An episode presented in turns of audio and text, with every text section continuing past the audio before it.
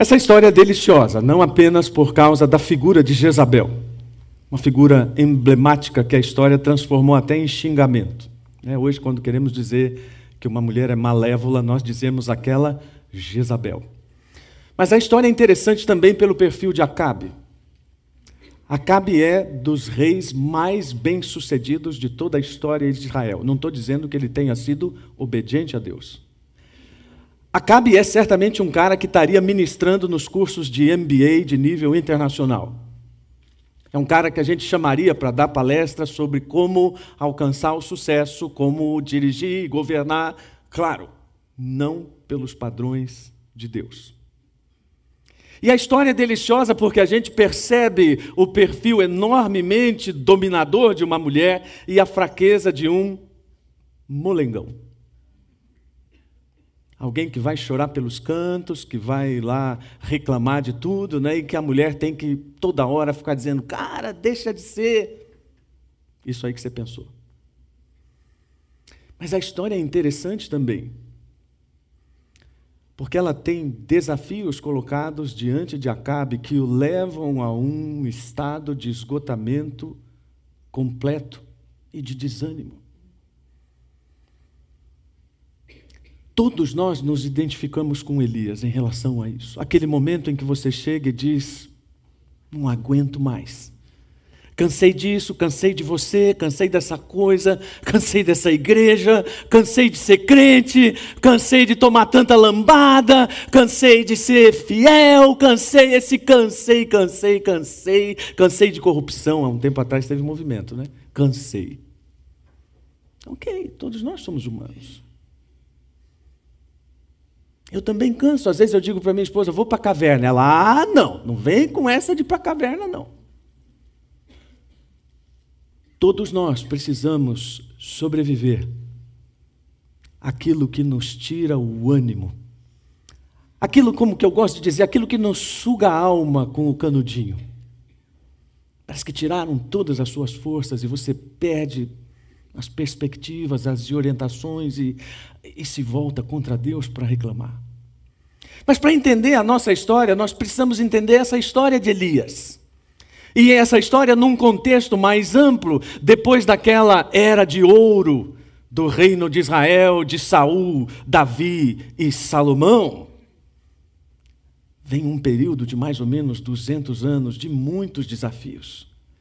Nesses 200 anos no reino do norte, você que não está muito habituado com a história, né? Depois de Salomão, aquele chamado povo de Israel se divide em Reino do Norte com dez tribos e Reino do Sul com duas tribos.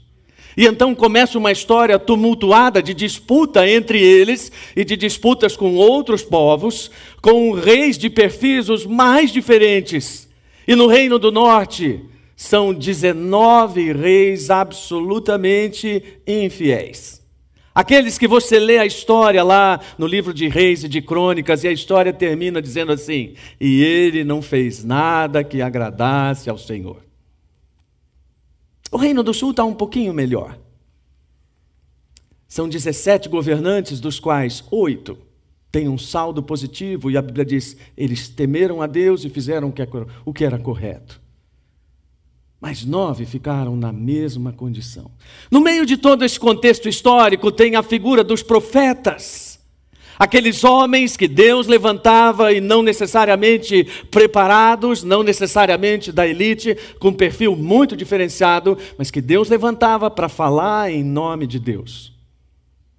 Homens que Deus colocava nos salões dos palácios reais para apontar o dedo para os reis e dizerem: o que vocês estão fazendo desagrada a Deus e vocês vão pagar muito caro por isso. Essa coisa de nadar contra a maré não faz bem para nenhum de nós. Muitas pessoas estão desistindo da vida cristã, desistindo de uma vida séria em todos os aspectos, simplesmente pelo desgaste de estar sempre contra os outros. Ok, tem gente que não tem estrutura, eu conheço os contextos e olha, não pense que hoje nós vamos ter uma mensagem terapêutica. Não, nada disso. Nós temos hoje de manhã uma mensagem absolutamente humana e honesta sobre pessoas que estão tentando fazer suas vidas pautadas segundo a vontade de Deus. Não é fácil chegar no nariz de uma autoridade e dizer: Deus mandou dizer que você está fazendo coisas erradas e que se você não se corrigir, Ele vai matar toda a sua família. Você faria isso com muita tranquilidade. E aí nós temos Jeremias, chamado profeta chorão, que não tinha vergonha de dizer diante de Deus: Deus, não aguento mais essa coisa. Nenhum de nós precisa ter vergonha de chorar diante de Deus quando o desânimo bate pesado, porque todos esses homens choraram diante de Deus, dizendo: Eu não tenho mais forças, eu não aguento mais, eu estou a ponto de desistir. Muitos deles foram mais à frente Muitos deles questionaram Deus, dizendo: Deus, afinal, o que você está fazendo? Será que vale a pena continuar sendo obediente? Nós já dissemos isso. Nós temos demandas, a maior parte de nós, que são cada vez maiores e sempre numa dimensão além daquela que nós podemos suportar. Vários estudiosos têm falado e alertado sobre o peso das redes sociais nesse tipo de estresse. As redes sociais estão colocando sobre nós um peso de ideal que nenhum ser humano consegue suportar. E isso não é um pastor, um teólogo, qualquer pessoa de igreja que está falando. E sempre que eu faço essa ressalva, tem uma razão. Quando vem de um cientista, a gente valoriza. Agora, se foi o pastor da sua igreja que falou, é, pastor, esses caras são meio fora da curva, eles vivem nesse Olimpo, sabe? Eles pensam, não, não entendem aqui a minha vida. A gente entende a sua vida. E a gente entende tanto a sua vida que a gente lê esses caras que estão dizendo: isso está acabando com a gente. E não porque a gente precise da opinião deles, mas porque a gente está olhando isso pela perspectiva da Bíblia e está dizendo a mesma coisa: isso está acabando com a gente. Você certamente já ouviu que um dos grandes perigos das redes sociais é você achar que aquela vida maravilhosa que você idealiza, todo mundo tem, menos você. É óbvio que a rede social tem uma pegada de felicidade que não é real. Mas nós estamos sofrendo com isso. E são demandas emocionais que são criadas não apenas pelas redes, mas por tantas outras coisas dos nossos relacionamentos. E nós vamos construindo esses relacionamentos por padrões ideais baseados em referenciais individuais. Quer ver? Quando você diz assim para sua esposa: Não entendo como é que Fulano fez aquilo. É, então, você está analisando pela sua perspectiva. E pela sua perspectiva, fica difícil compreender o que tantas pessoas fizeram com tantos motivos em situações tão desafiadoras. E quase sempre nós nos colocamos como a régua que deve medir todas as outras pessoas, esquecendo que na verdade também estamos sendo medidos. E então isso vai aumentando em nós a pressão, e, e quanto mais controle nós queremos, mais nós percebemos que não temos. Pensa naquilo que você realmente tem controle no espectro da sua vida. Você vai ver que é menos de 10%, segundo dizem também os cientistas. Por exemplo, você não teve poder para dizer se hoje ia chover, ficar nublado ou ter um sol maravilhoso. Você não teve poder para dizer se hoje você ia acordar saudável ou doente. E quanto mais nós entendemos isso, mais nós vamos percebendo que essa ansiedade por uma liberdade completa não é real. Isso a gente está dizendo por quê? Por uma coisa muito simples. Eu e você temos crises recorrentes. Você pode fazer essa cara de santarrão, de bacana, de superior, não interessa o quanto você tente disfarçar isso. Mas eu e você precisamos admitir que há momentos da nossa vida que nós chegamos ao mesmo dilema desse autor, que foi missionário na África por vários anos, que viu várias tragédias acontecendo, que serviu a Deus fielmente e num momento da vida ele pergunta: Eu vou escolher depositar minha fé nesse Deus que faz exigências impossíveis e em troca promete apenas a presença dele. Você fala, ai pastor, isso é heresia. Não pode falar assim com Deus. Não pode, mas você fala. Você racionaliza com Deus, dizendo: Deus, eu tenho sido tão bonzinho, por que, que eu estou sofrendo isso? Deus, eu tenho sido tão fiel, eu sou um cara tão coerente, eu só faço bem para as pessoas. E olha o que eu recebo em troca, Deus. Nós não ponderamos que, na verdade, as nossas escolhas elas são fruto dessa constante tensão entre as nossas expectativas exageradas e as nossas realidades frustrantes. E como isso nos judia, como isso tira de nós aquele equilíbrio necessário e equilíbrio que nós só vamos encontrar quando nós chegarmos a essa verdade. Nós estamos no centro da história em Cristo. Mas eu e você não somos o centro da história. Sabe aquela coisa, se eu fosse Deus, eu gosto dessa expressão. Se eu fosse Deus, ah, eu não faria as coisas desse jeito. As orações das crianças, aquelas maravilhosas que eu gosto sempre de citar, né? Criança que ora, Deus, você fez a girafa com aquele pescoço enorme mesmo ou você se enganou? Era aquilo mesmo que você queria fazer? Essa perspectiva umbigocêntrica vai nos colocando sempre fora dessa percepção de que o centro é Jesus, não eu. E tudo isso tem a ver com aquilo que Elias experimentou de chegar num ponto crucial da sua história e perceber que nem tudo estava resolvido. Ele tinha confiança no poder de Deus? Sim. Ele sabia que Deus ia fazer descer fogo ali? Sim. Mas certamente havia no coração dele uma expectativa que aquilo resolvesse tudo. Quando nós enfrentamos um problema, qualquer que seja, crise financeira, desemprego, doença, relacionamento conjugal, filhos, a nossa oração já é essa do desce fogo, né? Senhor, desce o fogo aí, já resolve essa parada aí. Por quê? Porque isso nos alivia. Eu vou ao médico e volto com um diagnóstico horrível sobre uma doença que tem um potencial de acabar com a minha vida antes, e eu chego em casa, eu dobro os joelhos e digo: Deus, eu repreendo essa enfermidade. Aí no mês seguinte você volta e o médico diz: piorou um pouco.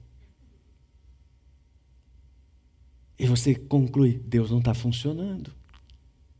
Acho que Deus está no modo avião. Eu preciso descobrir como é que Deus funciona. Aí começa a procurar uma igreja que tenha um pastor que pregue uma mensagem sobre o Deus que funciona, que tenha uma oração poderosa sobre o Deus que funciona. E o raciocínio é o mesmo de Elias. Eu já tinha avisado, eu já tinha feito a minha parte. Elias deu um sabão no povo antes daquilo, dizendo: Olha, vocês estão prestes a testemunhar uma vitória enorme do Deus de Israel. Mas vocês precisam parar de ficar com essa lenga-lenga de obedecer a Deus e não obedecer a Deus. Deus não aguenta mais.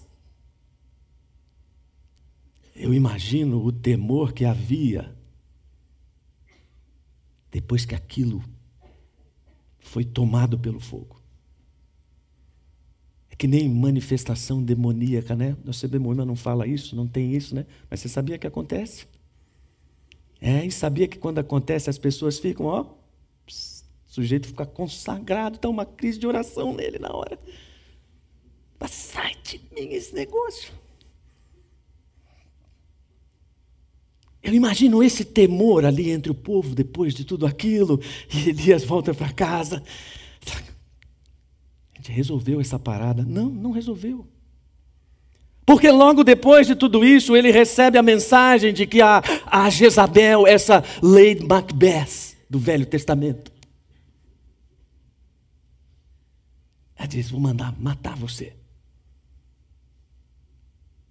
E, e, aí a gente fica pensando, né? Por que, que uma rainha tão má e tão, tão poderosa como Jezabel precisa mandar um aviso que vai matar alguém?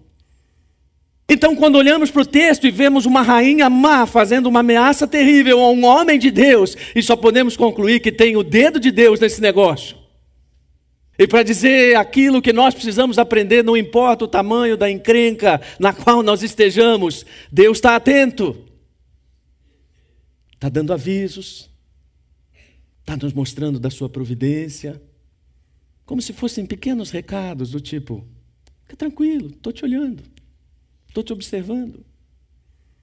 O que não nos impede de ter que lidar com os nossos medos e de ter que enfrentar algumas coisas que para nós são absolutamente incoerentes. Essa semana eu estava conversando com uma pessoa sobre as reações que nós temos quando somos assaltados. Dizem que em São Paulo existem as pessoas que já foram assaltadas, as que estão sendo assaltadas e as que serão assaltadas. Se você já foi assaltado, talvez você saiba dizer um pouco de como seu corpo reage a ter um revólver apontado para você. E eu não estou aqui questionando se essa reação é boa ou não, mas estou dizendo para você que todos nós, apesar de toda a certeza que nós temos sobre Deus, sobre as promessas de Deus e sobre a salvação, precisamos lidar com o medo, e esse medo não é coerente. Um homem que enfrentou 950 profetas. Você fala, mas não são 450? Não, 450 mais 400 de Azerá. Está com medo de uma mulher. E não estou diminuindo a mulher, porque hoje é o Dia Internacional da Mulher. O nosso medo está sempre focado no controle que nós queremos e não temos e agora não me tomem por mal, mas no afastamento de Deus. Ah, então todas as pessoas que têm medo estão afastadas de Deus? Não. Estou só dizendo que quanto mais próximo de Deus, mais seguro daquilo que Deus está fazendo na sua vida. Quanto mais consciente da vontade de Deus, mais amplitude de visão você tem lá na frente para saber para onde Deus está dirigindo sua vida. Isso não é uma mensagem para colocar culpa no seu coração, mas é uma mensagem para dizer: aproxime-se do amor de Deus, vá mais próximo. Quando João escreve este texto, ele não está dizendo medo de assalto. Ah, o perfeito amor lança fora o medo do assalto. Não, não é isso. Ele está dizendo que o perfeito amor lança fora todo medo de qualquer expectativa de juízo condenatório no futuro. Ou seja, nós temos visão daquilo que Deus está fazendo no espectro amplo, e isso nos faz entender aquelas pequenas situações com as quais nós estamos lidando. Mas normalmente, o que, que nós preferimos? O caminho do coitadismo. Ah, Deus, como eu sou infeliz. Eu soube ontem que tem um sujeito que era da porta dos fundos, que parece que se converteu e anda fazendo agora humor evangélico, ou seja, anda rindo de nós, crentes. Situações engraçadas. Quero até procurar essa que me contaram, né, de um sujeito um pouco avantajado no peso, que começa a orar para Deus, dizendo: Deus, você não é justo. Olha só o meu irmão lá, fit, que só. Eu aqui com esse peso todo não posso nem passar em frente a uma lanchonete que já engorda. Essa é a típica oração que nós gostamos de fazer quando nós nos sentimos desprestigiados por Deus. E então é muito mais fácil reclamar e começar a dizer: Deus, você não é tão bonzinho quanto parece, a minha vida não é tão legal quanto eu gostaria. E olha só a vida do fulano, a vida dele sim é perfeita. Esta é a tônica da palavra de Elias. Quando ele diz: Os meus pais não foram como eu sou, ou melhor, eu não sou como os meus pais foram. Mas se a gente for olhar bem na história da Bíblia, nós vemos Moisés nessa mesma postura, nós vemos Abacuque, nós vemos Jonas, talvez o caso mais extremo. Todas as pessoas, ou todas essas pessoas, estão dizendo: esse tipo de atitude não é adequada. E principalmente porque ela não leva em conta toda a graça do Evangelho derramada sobre a sua vida. Tudo aquilo que Deus poderia fazer e não fez de negativo. Não leva em conta que nós realmente precisamos entender a soberania de Deus, especialmente quando nós lidamos com filhos, né? Mas espera aí. Como é que é esse negócio de soberania de Deus? É, a gente está sempre achando culpados. Bom, por que, que isso aconteceu? Bom, culpado foi a minha mulher, culpado foram os meus filhos, culpado foi o meu patrão, culpado é a sociedade, culpado é a igreja, culpado é o pastor. Todo mundo é culpado. Mas espera aí, onde entra a soberania de Deus? Onde entra a ação de Deus sobre o todo e não especificamente sobre a minha vida? Nós precisamos ter em mente que, na verdade, a estratégia do inimigo é a toda hora cochichar no nosso ouvido: você é um fracassado. Olha só o que deu a sua vida. Cara, você não serve para nada. Olha esse seu empreguinho. Olha o emprego lá do irmão, como ele está bem. Olha para esse marido que você tem, que não é nenhuma Brastemp, olha o marido da outra. E nós vamos nos afundando nesse niilismo, dizendo: eu não presto para nada. E nós esquecemos também que nós estamos lidando com todo tipo de conteúdo, especialmente do cinema, que nos incentiva a pensar assim. Eu não sei dizer quanto por cento do conteúdo do que nós assistimos ontem, mas é de, hoje é de cunho existencialista, nihilista. Quando esse seriado 13 Reasons Why, é isso? Não, não assisto, acho que é seriado de adolescente, né? Está na segunda, terceira temporada? Os cinéfilos, por favor. Quando esse seriado foi lançado naquela semana, os atendimentos de apoio à vida cresceram em 50% em todo o país. E nós olhamos para aquilo e dizemos: ah, mas essa é uma abordagem honesta sobre o suicídio.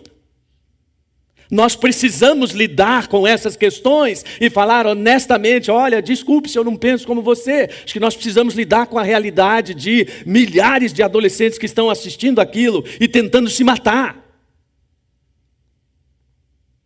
Eu não preciso ir ao fundo de certas realidades para saber quão nocivas elas são. Uma vez uma pessoa me disse: Olha, pastor, eu fui até um negócio de carnaval porque eu queria ver até que nível vai a degradação humana. Rapaz, eu não preciso ir lá. Não entendo aonde vai esse raciocínio, por quê? Porque o que eu preciso entender é da graça, do Evangelho, da palavra e da vida que ela traz. Sabe aquele pessoal butinada na canela? Não, olha, vamos reunir aqui os nossos adolescentes e vamos passar um episódio de 13 Reasons Why e vamos discutir com eles. Ah, quanto entusiasmo ingênuo. E vamos oferecer a eles o que? A opção de se matarem a opção de afundarem nesse seu vazio existencial que uh, nem os pais, muitas vezes, e nem nós pais sabemos lidar.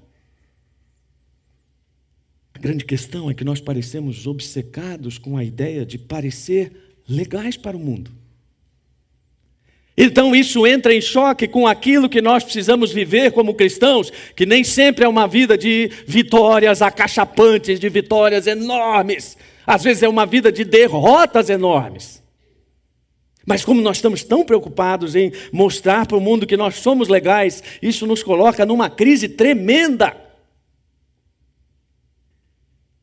Há uma coisa que nós precisamos saber a respeito do Evangelho. O Evangelho não se trata de nos fazer sentir bem. Não, peraí, pastor, vamos devagar. Eu não gosto dessas mensagens assim, entendeu? Uma vez uma pessoa me disse assim, pastor, não dá para pegar um negócio um pouco mais up? Ah, tão up quanto a cruz. Quando a Bíblia diz que a vitória é a cruz, então nós já vemos que nós estamos num negócio diferente. Quando a Bíblia relata a experiência de Isaías e ela diz que Isaías primeiro precisou ser purificado e libertado de si próprio para entender que não era sobre ele. É sobre Deus, é sobre o que Ele está fazendo para que eu tenha essa perspectiva e como Ele lida com esse meu desânimo na hora que eu estou lá no fundo do poço e Ele vem dizer para mim: esse não é o melhor lugar para você. E sabe, essa semana eu estava lendo o texto várias vezes e uma coisa me chamou a atenção. Quando Elias está ali dormindo e o anjo toca no ombro dele para dizer: coma, a comida está na pedra quente. Tem uma, uma tradução que diz brasa e tem outra que diz pedra crente. Olha só. Deus permite que Elias se enfie naquela draga, mas coloca um cooktop ali para ele e diz: Sua comida está quentinha. Deus, é muita cara de pau. Dá licença, meu, é a vontade que a gente tem de falar. Eu estou nessa draga terrível, ameaçado de morte, e o senhor coloca aqui do meu lado uma comida quentinha, não me faz nem um cafuné para dizer que eu sou bacana, e já vai dizendo: levanta e come. É, essa é a forma como Deus lida com a gente. Foi bom ter um pai como eu tive, sabe? Aquele pai que quando eu chegava com aquele boletim lá nos tops, ele dizia: não fez mais que obrigação. Caramba, aquilo doía, poxa vida. Meu senso de justiça queria assim, eu queria elogios, eu me matei, cheio de notas máximas, e tudo que ele diz é não fez mais que obrigação. É como Elias se sente, eu estou no fundo do poço, ameaçado de morte por causa de você, e tudo que você tem para mim é um pratinho de comida quente para dizer: levanta-te, porque o caminho é longo. Então, não tem essa colher de chá para a gente. Deus vai dizer para a gente que a gente precisa levantar olhar para aquilo que ele está dizendo e começar a andar. Eu acho que eu já passei por muitas situações complicadas na minha vida, e se eu posso ajudar você um pouquinho, uma coisa que eu aprendi é: quando eu estou achando que Deus está querendo me destruir, e eu sei que Ele não está, o negócio é andar. Sabe, você que assiste desenho com seus filhos, continue a nadar, continue a nadar. É uma excelente oportunidade para você olhar para os seus filhos e dizer: está vendo? Olha, a coisa pode não ser maravilhosa, mas continue a nadar. Continue a obedecer, continue a fazer a vontade de Deus e olhe para você de uma forma honesta, não de uma forma autocomiserativa ou achando que você merece todos os favores de Deus. Lá em Romanos capítulo 12, versículo 3, o apóstolo Paulo diz: Pela graça que me foi dada, digo a todos vocês: ninguém tenha de si mesmo um conceito mais elevado do que deve ter, mas pelo contrário, tenha um conceito equilibrado de acordo com a medida da fé que Deus lhe concedeu. Em outras palavras, olhe para você honestamente e admita diante de Deus suas falhas, limitações e complicações. Depois disso, lembre que resultados não nos pertencem. Ah, eu sei que a gente gostaria de fazer a vida funcionar de uma forma muito mais sistemática. Lá em Provérbios, o Salomão diz: Muitos são os planos no coração do homem, mas o que prevalece é o propósito do Senhor. E depois o raciocínio é concluído com a ideia de que está proposta a Elias no sentido: caminha, porque você vai agora para um lugar bem longe que eu vou te mostrar. No sentido que o nosso grande objetivo não é saber quando e como chegamos, mas que chegaremos. Então, quando Jesus está nos dizendo, toma a tua cruz e siga-me, Ele está dizendo, você assume a responsabilidade de ser cristão e continua a nadar. Assume tudo aquilo que a cruz diz, como diz Carson, a morte para si mesmo não é tanto um pré-requisito do discipulado, mas é uma característica contínua disso morrendo todo dia, abdicando todo dia de coisas que nós normalmente queremos esfregar na cara de Deus.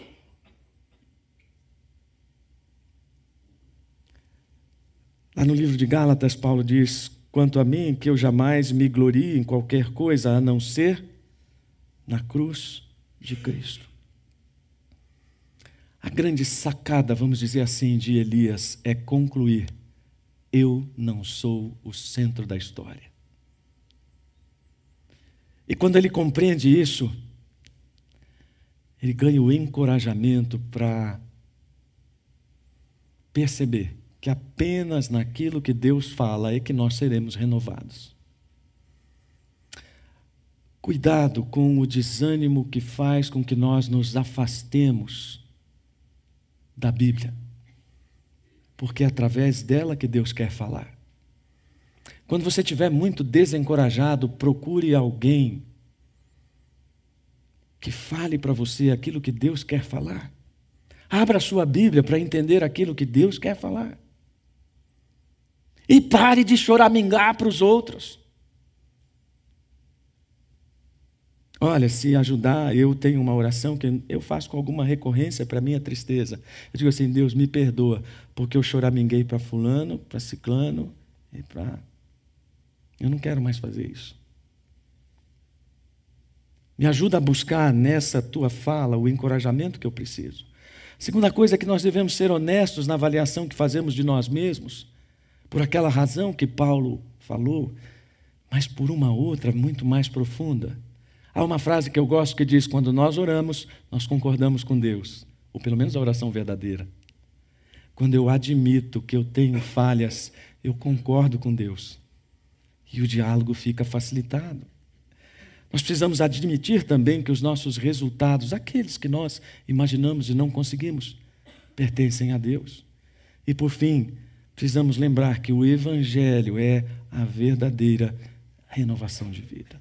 Eu não sei se você esteve aqui domingo passado ou se ouviu a mensagem do domingo passado, mas tanto quanto você tiver na memória, junte as duas agora, abaixe a sua cabeça e faça a oração mais sincera que você puder diante de Deus. Coloque o seu desânimo diante de Deus. E se não houver desânimo, coloque também a sua autossuficiência diante de Deus. E diga a Deus: Eu não sei de que forma eu preciso ser tratado, mas eu peço a tua ajuda para superar esse momento de desânimo.